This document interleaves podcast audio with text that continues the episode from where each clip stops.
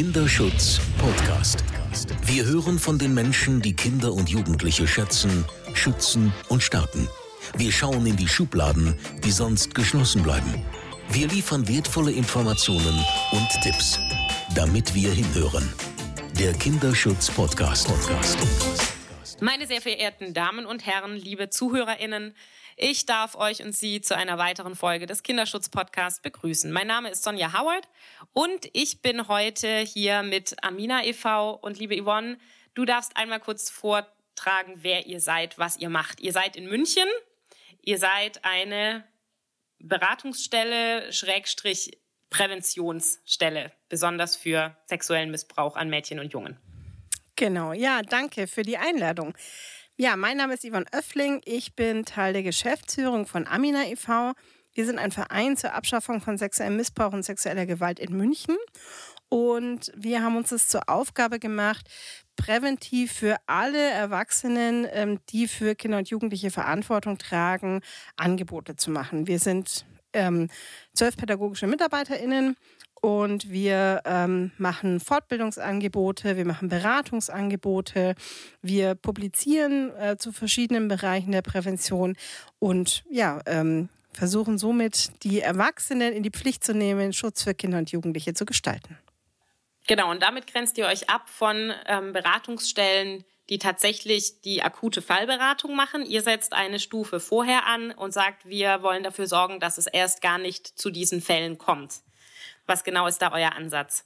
Genau, so kann man das sagen. Also wir nehmen die Erwachsenen in die Pflicht, den Schutz für Kinder und Jugendliche zu gestalten, in dem Wirkungsbereich, den sie haben. Seien das die Eltern, seien das Erzieherinnen, äh, seien das ähm, Lehrkräfte, also alle diese verschiedenen Ehrenamtliche, alle diese verschiedenen Personengruppen versuchen wir mit unseren Angeboten zu erreichen. Und wir arbeiten natürlich auch vernetzt mit den Stellen der Intervention und den Fachberatungsstellen vor Ort zusammen, verweisen, wenn es Verdachtsfälle gibt und ähm, ja, sind da auch in guter Kooperation. Wer darf sich denn an euch wenden? Du hast es gerade schon angesprochen, die üblichen Verdächtigen, Kita, Schule und so weiter. Wo gibt es denn noch Bedarfe? Genau, also Bedarfe für Prävention gibt es überall dort, wo sich Kinder und Jugendliche aufhalten.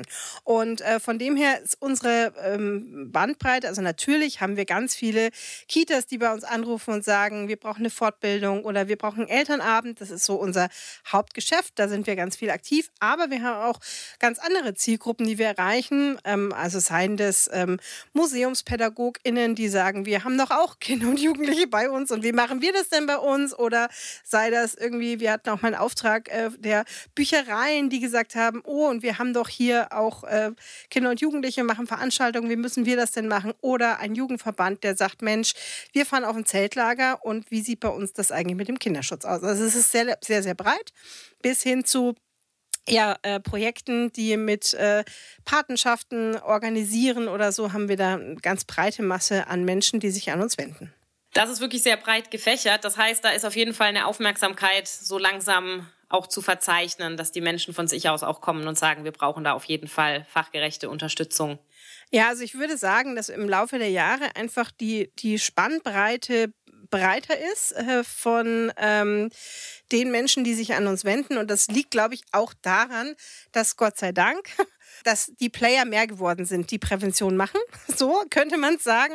Und natürlich, ähm, wir sind, uns gibt seit 30 Jahren, die Leute kennen uns. Und wenn die spezifischere Fragen haben, dann kommen die natürlich eher zu uns, weil sie wissen, okay, das werden die dann schon auch irgendwie beantworten können. Ne? Du hast jetzt gerade das Thema Patenschaften schon angesprochen. Für unsere ZuhörerInnen, die sich da jetzt nicht sofort was drunter vorstellen können, was sind Patenschaften? Also wir haben in den ähm, letzten Jahren ähm, einen ganzen Zuwachs gehabt von Patenschaften. Das heißt, ähm, Institutionen, die Patenschaften organisieren, die sagen, Mensch, es gibt ähm, Kinder, die und Jugendliche, denen es gut tun würde, wenn sie in irgendeiner Art und Weise eine Begleitung bekommen, eine Unterstützung bekommen. Und auf der anderen Seite Erwachsene, die sagen, Mensch, ich würde mich gerne ein bisschen ehrenamtlich engagieren. Und von den Organisationen, ich sage es jetzt mal sehr grob, werden die dann zusammengematcht, nämlich ein Kind, ein Jugendliche äh, mit ähm, einer erwachsenen Person. Und die können dann verschiedenste Sachen miteinander machen. Also das ist ganz unterschiedlich, wie diese Patenschaften noch angelegt sind. Das ist von, ähm, wir treffen uns einmal die Woche und machen eine Lesepatenschaft, üben gemeinsam lesen, ne, bis hin zu ähm, ähm, ja zum Teil auch wirklich familienergänzenden Geschichten, dass äh, der Pate oder die Patin halt ähm, die Kinderbetreuung übernimmt fürs Wochenende oder wie auch immer, ähm, wenn der Bedarf da ist. Das ist sehr, sehr unterschiedlich, ähm, wie diese Patenschaften angelegt sind. Wir haben vorhin im Vorgespräch schon ganz kurz drüber gesprochen. Das ähm, Besondere an diesen Patenschaften ist ja, dass ähm, es eben eine große Nähe gibt zwischen den Kindern und Jugendlichen und den erwachsenen Paten und Patinnen. Und da sind dann natürlich auch Gefahren. Was sind diese Gefahren? Naja, also ganz grob kann man sagen, ähm, Zielgruppe von Patenschaften sind benachteiligte, in Anführungszeichen, Mädchen und Jungen. Das heißt, es sind Kinder, die schulische Schwierigkeiten haben, ähm, Kinder von ähm, Eltern, die vielleicht eine psychische Erkrankung haben, ähm, minderjährige Geflüchtete, äh, Kinder, deren Eltern aus irgendwelchen Gründen irgendwie vielleicht auch eine materielle Armut haben, ähm, die vielleicht Jugendliche, die keinen Schulabschluss haben und so weiter und so weiter. Also in irgendeiner Art und Weise Mädchen und Jungen, die eine Benachteiligung in Anführungszeichen haben. So, und ähm, die ähm, Patinnen und Paten ne, sollen dann für diese Kinder äh, Ansprechpersonen und Vertrauenspersonen sein. Sie sollen sie begleiten in diesen schwierigen ähm, Lebensumständen und sind zum Teil ja auch ähm, ja bis zu einem Familienersatz. Also haben eine sehr sehr enge Bindung zu diesen ähm, Mädchen und Jungen und ähm, das ist auf der einen Seite super, ne? also für diese, ähm, für diese Kinder und Jugendlichen. Und zum anderen, ja, wie du schon gesagt hast, ähm, kann natürlich das auch eine ähm, Gefahr ähm, in sich haben. Ne? Also wenn wir uns angucken, ähm, was wir wissen aus den Strategien von ähm, Tätern und Täterinnen, dann sind solche Strategien wie ähm, erstmal an wen wende ich mich? Welche Mädchen und Jungen sind besonders gefährdet, ähm, ähm, sexualisierte Gewalt zu erleben, dann muss man sagen, ähm, würde ich jetzt mal sehr grob behaupten, ähm, Kinder, die in solchen Patenschaftsprojekten ähm, sind, haben ein erhöhtes Risiko, sexualisierte Gewalt zu erleben, weil sie einfach, sehr grob gesagt, ähm, Erwachsene im Umfeld haben, die nicht so gut in der Lage sind, sie zu schützen, aus welchen Gründen auch immer, so. Ne? Also, dass Täterinnen und Täter ja genau mit diesen Mechanismen auch arbeiten. Also, dass sie emotionale Zuwendung geben, dass sie ähm, ja ähm, dem, dem Kind eine Sonderstellung verschaffen, dass ähm, sie ähm, ähm, auch mehr mit materiellen Dingen, auch Mädchen und Jungen ähm, sozusagen sich, sich an sie wenden, ne? um auch eine Abhängigkeit zu schaffen und ja auch immer wieder darauf aus sind, dass ja Aufdeckung schwierig wird. Und das sind halt die gleichen Mechanismen, die wir eigentlich in der Patenschaft auch total gerne haben wollen, ja, dass die eine gute Beziehung miteinander haben, dass die Patinnen und Paten auf die Wünsche und Probleme der Kinder eingehen und ähm, das ist halt so ein bisschen die Krux, ne? Also deswegen müssen wir da finde ich genau hingucken, ähm, dass sozusagen aus dieser sehr gut ähm, gedachten und für viele, viele Kinder und Jugendliche bestimmt total tollen ähm, ähm, Geschichte von einer Patenschaft auch was Gutes wird und nicht dazu führt, dass ähm, sich in ähm, diese Organisationen, Täterinnen und Täter, ähm, bewusst bewegen, um sozusagen Mädchen und Junge zu finden, ähm, an denen sie in irgendeiner Art und Weise ähm, ihre Fantasien ausleben können. Das finde ich geht gar nicht. Ja, das, was du da beschreibst, das ist ja das viel zitierte Grooming, also das Vorbereiten des Missbrauchs durch genau die Erzeugung dieser Abhängigkeiten. Und das finden wir im familiären, um, äh, im familiären Umfeld, wir finden das im sozialen Nachfeld und ähm, dazu gehören natürlich dann auch diese Patenschaften. Wie ist das denn dann, wenn ein ähm, so ein Träger sich an euch wendet und sagt, wie gehen wir das denn an? Wie geht ihr es denn an? Also letztendlich ist es so, dass ähm, wir ja in ganz vielfältiger Weise Institutionen bei der Erarbeitung von Schutzkonzepten begleiten. Und das Erste, und das ist uns ganz, ganz wichtig, dass wir erstmal gucken, was machen die da eigentlich? Also mein Hauptanliegen ist immer, dass ich verstehe, wie tickt diese Institution eigentlich? Wer hat wem da eigentlich was zu sagen? Ähm, was haben die für Strukturen? Was ist bei denen eigentlich irgendwie, wie funktioniert das? Weil ich finde, Schutzkonzepte müssen ja passgenau auch sein. Ähm, das finde ich ist was ganz, ganz Entscheidendes, damit auch ähm, äh, sichere Orte für Mädchen und Jungen entstehen. Können wir nicht so nach der Gießkanne sagen, ah, jetzt hauen wir da mal alle Instrumente rüber, die uns so einfallen und dann wird das schon passen, sondern ich finde, wir müssen genau hingucken, ähm, wie ticken die eigentlich und was haben die für Strukturen und was machen die? Das ist das eine. Und das zweite ist, ähm, dass wir, dass niemand ja bei Null anfängt, irgendwie Prävention zu machen. Ich bin noch nie bei einer Institution gewesen, die noch gar nichts gemacht haben, sondern irgendwas machen die immer. Und ähm, das auch anzugucken, zu sagen, was habt ihr denn schon an ähm, Dingen, die ihr tut und ähm, dann zu überlegen, und was fehlt euch denn jetzt noch? Ne? Und ähm, was ich ganz entscheidend finde, ist wirklich auch zu analysieren, wo sind denn die Knackpunkte? Also wo ähm, wird es denn wirklich schwierig? Das ist, sage ich jetzt mal, im Bereich der Patenschaften eben diese sehr nahe 1 zu 1 Situation, die so ein bisschen eine Blackbox für alle anderen Erwachsenen auch ist. Ne? Also wenn die da alleine miteinander unterwegs sind und zum anderen eben natürlich auch ähm, der Faktor, dass wir wissen, wir haben ähm, einige Kinder in diesen ähm, Programmen, die einfach ähm, ähm, höher, eine höhere Gefährdung haben. So. Und das muss ich mir eben genau angucken. Und dann, finde ich, muss man halt ähm, neben allen, neben den Instrumenten, die es so ja gibt, wie wir fordern erweiterte Führungszeugnisse ein, wir haben einen Verhaltenskodex für die Erwachsenen, der nochmal eine klare Haltungsbekennung ist von, wie machen wir das eigentlich, ähm, finde ich, ist in diesem Bereich zentral auch nochmal zu gucken, ähm, wie sieht es denn mit den Beschwerdemöglichkeiten aus? Also ich finde gerade bei Patenschaften sind so ja letztendlich so zwei Elemente, die finde ich ganz, ganz zentral ist. Das eine ist wirklich den Schwerpunkt zu legen auf die Auswahl der Patinnen und Paten. Das ist ein, finde ich, Aspekt. Und der zweite wichtige Aspekt ist nochmal zu sagen, wie ähm, schaffe ich eigentlich Beschwerdemöglichkeiten für Kinder und Jugendliche in solchen ähm, Projekten, die auch wirklich gut greifen können ne? und die nicht nur so ein Feigenblatt sind, ach, wir haben hier einen Kasten irgendwo hängen, da können die was reinschmeißen, wenn sie wollen. Ne? So. Aber das ist ja auch eine große Herausforderung tatsächlich für die AnbieterInnen, die dann sich auch überlegen müssen, Mensch, wie schrecken wir denn ähm, eventuelle TäterInnen ab? Also wie können wir uns so offen darstellen, dass wir sagen, wir gehen das Thema Missbrauch an, wir haben das auf dem Schirm, ihr müsst es bei uns gar nicht erst versuchen, weil wir euch äh, sehr schnell auf die Schliche kommen würden. Du hast gerade das erweiterte Führungszeugnis ähm, angesprochen. Das dürfen die dann schon verpflichtend machen, rechtlich. Die dürfen sagen, ihr dürft nur euch bei uns bewerben, wenn ihr das erweiterte Führungszeugnis vorlegt.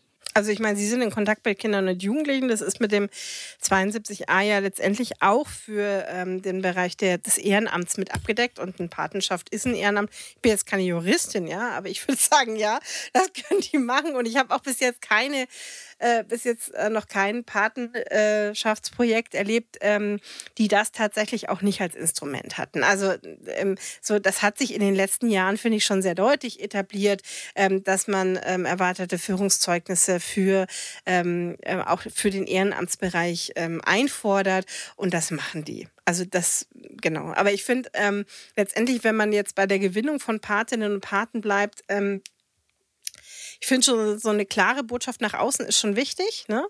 Und ähm, also zum einen finde ich, ähm, dass Patenschaftsagenturen oder, oder, oder Vereine, wie auch immer sie sich dann nennen, natürlich schon so eine klare Info auch nach außen geben müssen. Ne? Also ich finde das schon sinnvoll, dass die auch auf ihrer Website sagen, wir haben uns mit dem Thema Kinderschutz beschäftigt und wir haben dann Konzept und ähm, wir ähm, machen, ähm, haben da verschiedene Instrumente. Also ich meine, das wird wahrscheinlich jetzt, ähm, ist immer nur so ein kleines Puzzlestückchen, aber man muss halt diese Puzzlestückchen, wenn man die alle ein bisschen bedient, dann habe ich schon auch das äh, die Hoffnung, dass da ein Netz raus wird, was auch trägt. Und ähm, das wäre so das eine. Und auch wirklich nochmal ähm, ja, Öffentlichkeitsarbeit dazu zu nutzen, darauf aufmerksam zu machen, welche Präventionsmaßnahmen machen wir denn eigentlich? Also zum einen, um potenzielle Täter und Täterinnen abzuschrecken und zum anderen aber auch, und das finde ich ist ein zweites ja auch, um ähm, ja überhaupt ähm, Eltern und auch äh, den Kindern und Jugendlichen eine Idee zu bekommen, sagen, ah, okay, sowas interessiert die also. Wenn ich da ein Problem habe, dann könnte ich, könnte ich mich da jetzt auch hinwenden. Also es ist ja ganz wichtig, dass wir ähm, Schutzkonzepte nicht immer nur so verstehen, wir Erwachsenen klären jetzt mal, was wir alles für Kinder und Jugendliche tun, sondern wir müssen ja das, was wir da machen, auch in irgendeiner Art und Weise an Kinder und Jugendliche transportieren, ähm, damit die überhaupt wissen, ah, okay, ähm, wenn also jetzt irgendeine äh, erwachsene Person das macht, dann ist das nicht okay, dann kann ich mich da also hinwenden. Also diese Infos brauche ich ja erstmal. Wenn ich die Regeln nicht kenne, woher weiß ich denn, dass irgendwer anders die übertreten hat? Das ist ein bisschen schwierig, ne? Ja, das heißt, ihr sorgt dann auch dafür, dass diese Anbieter ähm, auch wirklich in das Gespräch gehen mit den Kindern und Jugendlichen und das auch in Form eines, wie, wie läuft das? Läuft das über Flyer? Läuft das über Aufklärungsabende? Auf der einen Seite, wenn ich jetzt bei der Auswahl von Paten und Ble Paten bleibe, dann bin ich ja bei dieser Setting, die Erwachsenen klären jetzt mal Sachen unter sich. Und da finde ich, ist es schon wichtig, bei den Patinnen und Paten auch zu gucken, ähm, ja, mit Fallbeispielen in einem Auswahlgespräch zu arbeiten. Ja, zum Beispiel auch mal zu sagen, passen, also wo es ja auch um Rollenklärung geht, wo es um, wo es um Zuständigkeiten geht. Das finde ich in einem Ehrenamtskontext total wichtig. Ne? Also, und das kommt ja, also so Sachen wie, stellen Sie sich mal vor, Ihre Patentochter steht plötzlich bei Ihnen vor der Tür und sagt, ich gehe nicht mehr nach Hause, ich habe mit meinen Eltern Stress, was machen Sie denn dann? Ja, also so, dass irgendwie denen klar ist zu sagen, hm, naja, einfach so reinholen und sagen, übernachte mal bei, bei mir, ist vielleicht ein bisschen doof. vielleicht ähm, wäre es gescheiter, dann sich auch nochmal als Pate an die, ähm, an die Vermittlungsstelle zu wenden und zu sagen, hey Leute, wir haben da ein Problem. Ne? Also, dass die in ihrer Rollenklärung klar sind, dass die ein erweitertes Führungszeugnis haben, dass die ähm, einen Verhaltenskodex haben, dass die, und das finde ich, ist nochmal bei Patinnen und Paten, ähm, je nachdem, was die auch für ein Setting haben, ähm, können die ganz anders aussehen, dass die zum Beispiel sich auch überlegen, welche Schutzvereinbarungen haben wir denn? Ja, also wo treffen wir uns? Ähm, wem geben wir Bescheid? Ähm, also sind zum Beispiel, weiß die Vermittlungsagentur von allen Patinnen und Paten, wann die sich mit ihren Kindern und Jugendlichen treffen oder nicht? Oder mhm. weiß die, wa, ähm, was, ähm, ähm, also gibt es irgendwelche Regelungen von, ähm, das waren jetzt auch, äh, gerade im Digitalen, waren das jetzt auch echt äh, schwierige Sachen manchmal, dass sie gesagt haben, ja jetzt, also früher hatten wir die Regel, die treffen sich immer irgendwie in der öffentlichen Bücherei zu, zur Lesepatenschaft. Jetzt machen die das plötzlich digital, weil ne, Corona irgendwie Bücherei waren zu. so, und ähm, wo die dann gemerkt haben, hm, da müssen wir jetzt irgendwie nochmal andere Regelungen finden von, ähm, ähm, wie sieht das eigentlich aus? Also nur im öffentlichen Raum ist irgendwie schwierig. Also das, das finde ich, muss man dann diskutieren und ähm, auch den Jugendlichen vermitteln, damit und den Kindern vermitteln, damit die halt wissen, ah, jetzt machen die irgendwas, was sie, was wir eigentlich nicht vereinbart haben. Ne? So.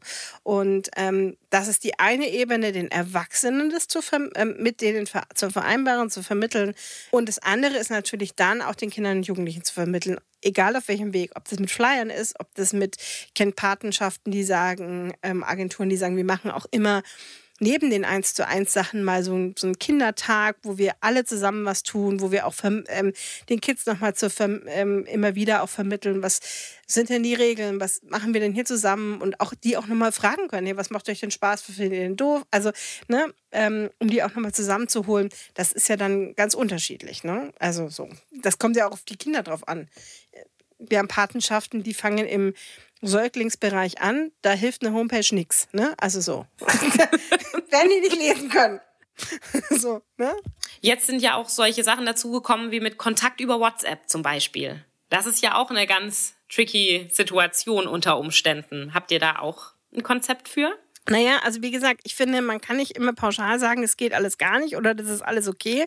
Also ich finde, man, man, muss sich immer angucken, zu sagen, ähm, versteht es schon, die alle Intentionen, zu sagen, ich habe möglichst schnell einen Kontakt zu denen oder was auch immer was. Aber die Frage ist ja dann, und wie kriege ich es denn halt irgendwie sicher? Also so. Und dann kann ich, finde ich, schon nochmal sagen, okay, von mir aus kann der Pate, die Patin ähm, mit dem Jugendlichen oder dem Kind über per WhatsApp äh, in Kontakt sein. Aber es gibt Regeln, nämlich, dass wir, was ist ich, ab einer gewissen, also das nicht irgendwie äh, 25 Five Hours irgendwie machen, sondern ähm, wir können, sage ich jetzt mal, ähm, am Tag vorher uns kurz melden, wo wir uns denn jetzt treffen, ob da oder da oder keine Ahnung was. Oder ähm, aber nicht halt irgendwie ähm, bis nachts um vier noch oder so. Also sowas kann ich ja einschränken, ja. Oder ähm, zu sagen, ähm, ähm, äh, das, und das ist ja immer was, was ich auch transparent machen kann. Also so, und von dem her, ähm, das finde ich, muss ich mir überlegen. Also, was ist die Schwierigkeit daran?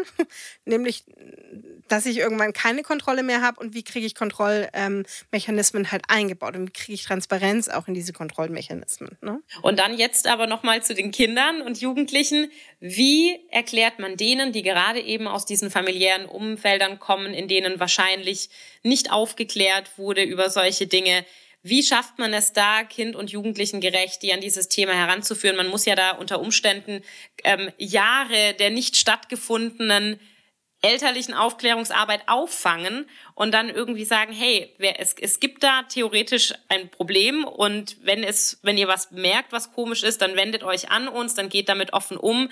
Und wie schafft man es, dass Kinder nicht das Gefühl bekommen, Mensch, jetzt ist da jemand, der mir endlich gut tut, der mir endlich was Gutes tut, der sich endlich um mich kümmert und jetzt soll ich den verpetzen? Ja, genau. Also ich glaube tatsächlich, dass ein wichtiges Element die äh, Vereinbarungen sind für eine Probezeit. Ah, also wirklich okay. auch zu sagen, hey, ähm, wir machen, also wir machen hier nicht ähm, eine, eine Patin und ein Pate und äh, ein Kind und dann sagen die so und jetzt ähm, seid ihr das Team und äh, für immer? forever. So ja, sondern dass man halt auch wirklich ähm, und das finde ich können diese ähm, Vermittlungsstellen total gut, dass man sagt, ey Leute, wir machen einen Probe, wir machen einen stufenweisen Einstieg in so eine Patenschaft, ja, also ähm, äh, von mir aus ähm, gibt es erstmal ein Kennenlerngespräch äh, bei der Agentur. Dann können natürlich auch die Verantwortlichen ähm, ähm, in der Vermittlungsstelle erstmal sagen, oh, habe ich das Gefühl, das passt oder das passt nicht oder wie sieht es denn aus. Auch wirklich nochmal zu sagen, wir machen standardisiert ähm, Probezeitgespräche mit allen.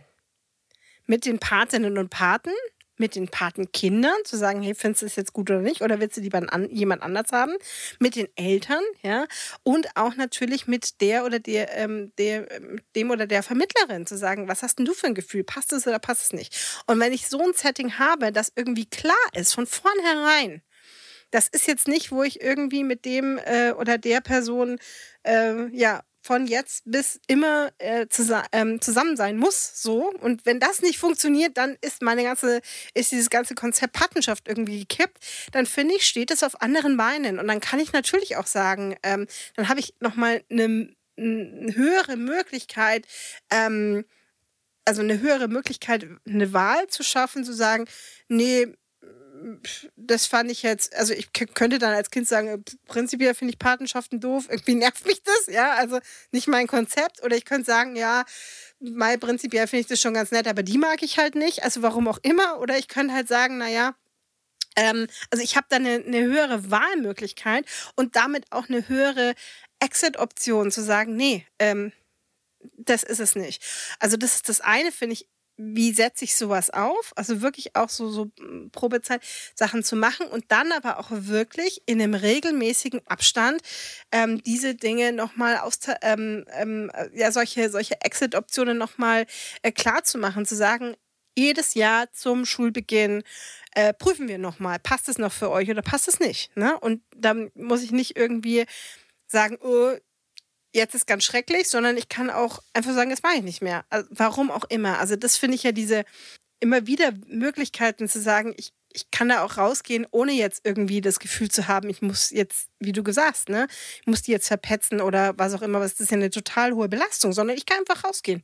Die Tür ist jetzt einfach da, ne? Also so. Auch ohne groß Erklärung, äh, ja. Erklärungen finden zu müssen, einfach passt nicht mehr für mich, ja, Thema erledigt. Das ist, finde ich, auch nicht, genau, das finde ich ist auch nicht der Job. Also wenn Kinder erklären möchten und wenn Kinder sagen wollen, hey, das und das ist mir passiert, dann brauchen sie Erwachsene, die ihnen zuhören. Aber ich finde, es ist nicht die Aufgabe, ähm, den, ähm, dass Kinder in so einem Setting sich total begründen müssen in epischer Breite, ähm, warum sie das jetzt nicht mehr wollen. Sie haben einfach eine andere Wahl getroffen. Punkt. So.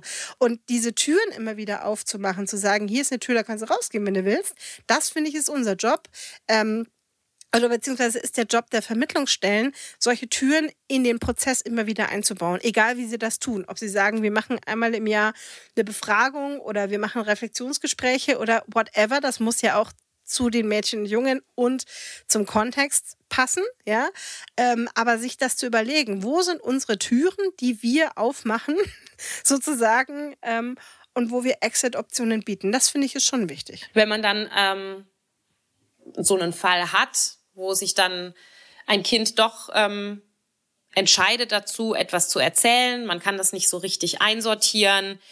Da ist irgendwie ein Geschmäckle dabei. Ähm, was macht dann so eine Agentur im Idealfall? Die geht dann in das Gespräch. Wenn es ein tatsächlicher Täter oder eine Täterin ist, wird sie es wahrscheinlich, werden sie es abstreiten. Ähm, aber völlig egal, wie die reagieren. Was macht man denn damit? Ist dann nicht immer die Gefahr, dass dann dieses Vertrauensverhältnis komplett kaputt ist? Zur Prävention gehört, dass ich Intervention mitdenke. Also wir empfehlen, dass Paten, äh, dass Projekte von Patenschaften sich auch vorher überlegen, wie sieht denn unser Krisenleitfaden aus? Denn äh, ich finde, das ist, also ich meine, auch so eine Vermittlungsstelle oder so eine, so eine Agentur ist ja in totaler Aufregung, ja, wenn dann sowas passiert. Und das kann ich verstehen, weil das ist nicht deren täglich Brot und ähm, das ist emotional auch total aufregend. Und ich finde, Handlungssicherheit statt schlotternder Knie wäre dann eine gute Option. So. Ja. Und, ähm, das heißt, ähm, wenn, ich, ähm, wenn ich mein Schutzkonzept aufstelle, macht das Sinn, dass ich mir überlege, wie sieht ähm, unser Vorgehen aus, ähm, wenn, wenn sowas passiert. Und das kann ja sein, dass ich irgendwie ähm, Verhaltensauffälligkeiten an einem Kind feststelle, dass sie irgendwie sagen, hm, also dass ich irgendwie das Gefühl habe, wenn ich dann eben ein Treffen mit allen habe, die gehen irgendwie nicht gut in Kontakt irgendwie miteinander oder was auch immer. Es kann sein, dass ich so das Gefühl habe beim Verhalten der Paten oder der Patin, was ich so mitbekomme, ähm, da ist irgendwas schräg dran. Ja, so kann natürlich auch, äh, das ist ja immer das, sage ich jetzt mal, für Intervention am einfachsten, auch wenn es natürlich nicht schön ist, aber klare Berichte von Kindern und Jugendlichen sind, sage ich jetzt mal, natürlich auch ein sehr, sehr klarer Hinweis zu sagen, oh, jetzt muss ich aber was machen. Ja. Ähm, und dann finde ich, ist es wichtig, dass ich halt eben vorher schon überlege, Moment mal, wie sehen denn meine Schritte dann aus? Also, wer ist denn dafür zuständig, dann irgendwas zu tun? Also so, ne? Macht das der Vorstand? Macht das die, ähm, da sind die auch ganz unterschiedlich aufgestellt. Macht das die hauptamtliche Mitarbeiterin, die für Koordination zuständig ist? Wer auch immer, so. Und was tut die denn dann? Also habe ich, ja, also ich meine, dafür müsste ich ja erstmal ähm, überlegen, ähm, was habe ich denn hier eigentlich? Also ist es jetzt zum Beispiel ein Verstoß gegen eine Schutzvereinbarung? Ist es irgendein, Ver, ähm, ist es, ist es ein, ein schwerwiegenderer, ähm, eine, eine schwerwiegende ähm, Anschuldigung von einem ähm, sexuellen, ähm, von einer sexuellen Grenzbeschreitung, da werde ich anders vorgehen. Ne? Also so, ist das einmalig oder habe ich das schon mehrfach beobachtet? Also einmal der, der Grad von, was reden wir hier eigentlich? Und dann auch, also das muss ich ja miteinander abwägen, um dann zu entscheiden, okay, ähm, was mache ich denn dann? Stelle ich die Patin dann frei? Ähm, was auch immer, also bis hin zu, und dann zeigen wir den Paten oder die Patin an, kann da ja alles Mögliche definiert sein. Und ich finde aber, wenn das vorher klar ist, zu sagen, okay, ähm, wenn so eine Anschuldigung da ist, und wenn ähm, das passiert, dann setzen wir die Patenschaft erstmal aus. Das könnte ich ja definieren vorher. Also das muss ich mir nicht überlegen, wenn es dann so ist, sondern das kann ich mir vorher überlegen. Dann finde ich, ähm, ist das nochmal eine andere, ähm, also hilft das allen Beteiligten. Also ein Krisenleitfaden hilft zum einen natürlich den Mädchen und Jungen, dass sie das Gefühl haben, okay, die nehmen meinen Schutz ernst. so, ja, und die tun dann was dafür. Zum anderen hilft das natürlich auch den Eltern zu sagen, okay, passt, ähm, ich kann mein Kind mein ähm, auch gut in so eine Patenschaft geben, die machen das ordentlich.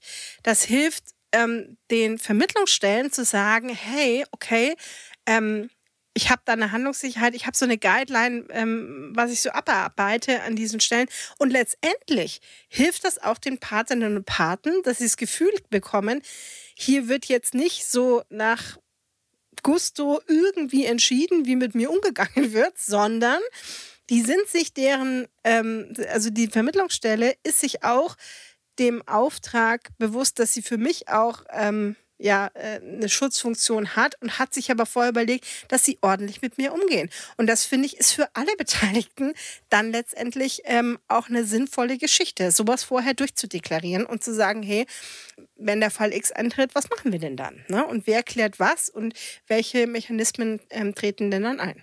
Und im Idealfall steht das alles, bevor solche Patenschaften eingegangen werden und alle wissen, auf wo sie stehen und was, wenn irgendwas ist, passiert. Ja, und die viel zitierte Handlungssicherheit, die leider oft fehlt in vielen Bereichen der Kinder- und Jugendarbeit. Das heißt, all das, was wir jetzt gerade besprochen haben, da kommt ihr dann rein als Amina-Verein und sagt, da sind die Stolperstellen, hier können wir bei helfen und wie kann man das bei euch so machen, dass es für alle passt und dass auch alle wissen, was sie erwartet. Genau, also ich meine, natürlich sind ähm, Einrichtungen ähm, immer so ein bisschen dazu geneigt, dass die so das Gefühl haben, ähm, wenn die Aminas kommen, dann werden die uns schon erzählen, wie, wie, wie wir das alles richtig machen sollen. Und ähm, wir sind ja dann eher so diejenigen, die sagen, mm aber wir können ja für euch nicht handeln. Also es müsst ihr ja selber machen, ja. Also das wäre ja auch total, ähm, wäre ein bisschen illusorisch. Wir sind diejenigen, die die Fragen stellen, die sagen, da müsst ihr hingucken, die Fragen müsst ihr euch stellen und die und die und die Fragen müsst ihr aus unserer Sicht beantworten, um da auch nochmal ähm, gut agieren zu können. Weil das ist ähm, ja je nach Struktur ja immer so unterschiedlich und, und ähm, das kannst du in der Kürze der Zeit, also ich finde, da ist ja, ähm, werden ja auch, sage ich jetzt mal, unsere organisationsberaterischen Kompetenzen äh, ein bisschen zu hoch gefasst, wenn wir sagen würden, hey, wir gucken einmal mit der Lupe drauf und dann haben wir den, voll den Plan, wie es bei euch laufen soll. Ne? Also das wäre ein bisschen ähm, übertrieben. Und ich finde, alle, die das äh, versprechen zu sagen, hey, wir gucken mal fünf Minuten irgendwo drauf und dann wissen wir, was läuft, ähm, das ist auch, finde ich, nicht eine seriöse Beratung. Ich finde, seriös ist wirklich der zu sagen, wir müssen verstehen, was eure Stolperstellen sind wir matchen das mit dem, was wir wissen aus Strategien von Täterinnen und Tätern, aus ähm, dem, was wir ähm, wissen, ähm, welche Instrumente haben sich etabliert und so weiter und können euch dann eine Empfehlung geben, wie vielleicht Dinge aussehen könnten oder auch welche Fragen ihr euch an welchen Stellen stellen müsst ähm, oder beantworten solltet, ähm, damit das funktioniert. Ne? Das ist, finde ich, ähm, gut. Und dann haben die schon eine Guideline, wo sie sagen, ah, okay, dann fangen wir jetzt mal da an und dann arbeiten wir uns mal vor. Und wenn wir dann am Ende sind, dann ähm, fallen uns wahrscheinlich nochmal fünf Fragen neu ein, die wir auch noch für den Kinderschutz beantworten müssten oder so. Aber ähm, es gibt ja einige, die sagen, ähm, Schutzkonzepte ist nicht so das richtige Wort. Eigentlich müssten wir von Schutzprozessen sprechen. Ich äh, hadere dann auch so ein bisschen, weil ich mir denke, es macht schon emotional auch manchmal was Gutes, dass man so das Gefühl hat, jetzt ist man mal zu Ende gekommen. Also auch wenn ich natürlich reflektiere, es hat so beides, aber natürlich ist es so, dass äh, ähm, ja, das einen langen Atem braucht und dass das immer auch ein Dranbleiben braucht, ne? Also ähm, ähm, an diesen Themen. 99 Sekunden für den Kinderschutz. Was muss sich ändern? Oh, was muss sich ändern für den Kinderschutz? Ja, ist gar nicht so einfach. Also zum einen ist es, glaube ich, wirklich ein Bewusstsein dafür, ähm, dass wir ähm, sexualisierte Gewalt nur dann verhindern können, wenn wir auch in Prävention investieren. Also dann können wir verhindern und ähm, nicht nur ähm, quasi ähm, was heißt nicht nur, das ist ganz wichtig, Mädchen und Jungen zu betreuen, wenn sie ähm, Gewalt erlebt haben, aber vorher anzusetzen.